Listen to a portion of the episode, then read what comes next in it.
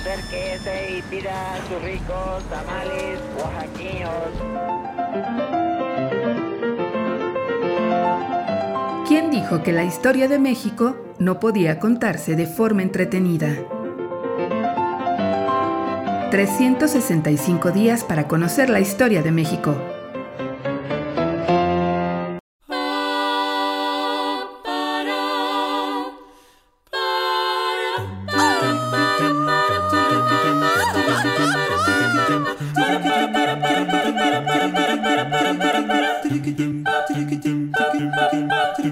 Jueves.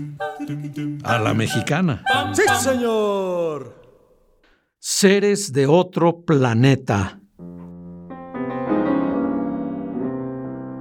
Con excepción de Santana, y hasta antes de la llegada de don Porfirio al poder en 1876, nadie imaginaba que pudiera llegar a existir algo tan surrealista como una monarquía con ropajes republicanos, típica del porfiriato, o las monarquías sexenales del sistema político mexicano del siglo XX y lo que va del XXI.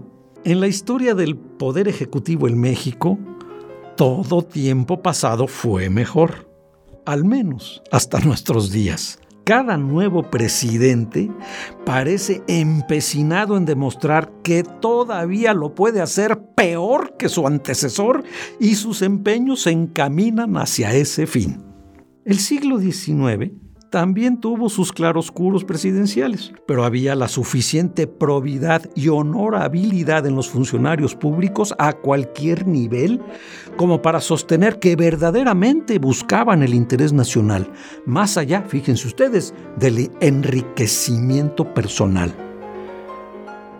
Después de Guadalupe Victoria, escribió Manuel Paino, los presidentes de la República cualesquiera que haya sido su conducta y opiniones políticas, continuaron viviendo en una especie de simplicidad y pobreza republicanas a que se acostumbró el pueblo. ¿A qué tiempo, señor don Simón? El sueldo señalado al primer magistrado de la República ha sido de 36 mil pesos cada año, equivalente hoy en día al sueldo de un profesionista de clase media. ¿eh? Y de esta suma han pagado su servicio privado y sus gastos y sus necesidades personales. Para honra de México, se puede asegurar que la mayor parte de los presidentes se han retirado del puesto pobres unos y otros en la miseria. Híjole, ver para creer. Desde luego, la austeridad y honradez no eran suficientes para gobernar con acierto. No faltaba uno que otro presidente, escribió Francisco Zarco, que suele dar audiencia al empezar a gobernar, después se cansa de oír una misma cosa y se declara incomunicado. Aún así, a los ojos de esos extraños seres honrados, probos y austeros que parecían provenir de otro planeta, los excesos monárquicos y el boato imperial eran calamidades que obstaculizaban el desempeño del buen gobierno.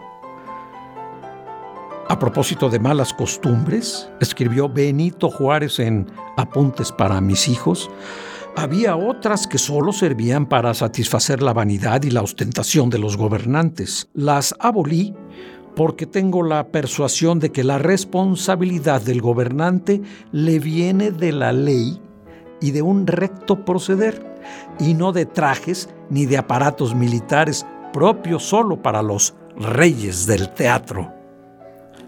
Seres de otro planeta, a la mexicana.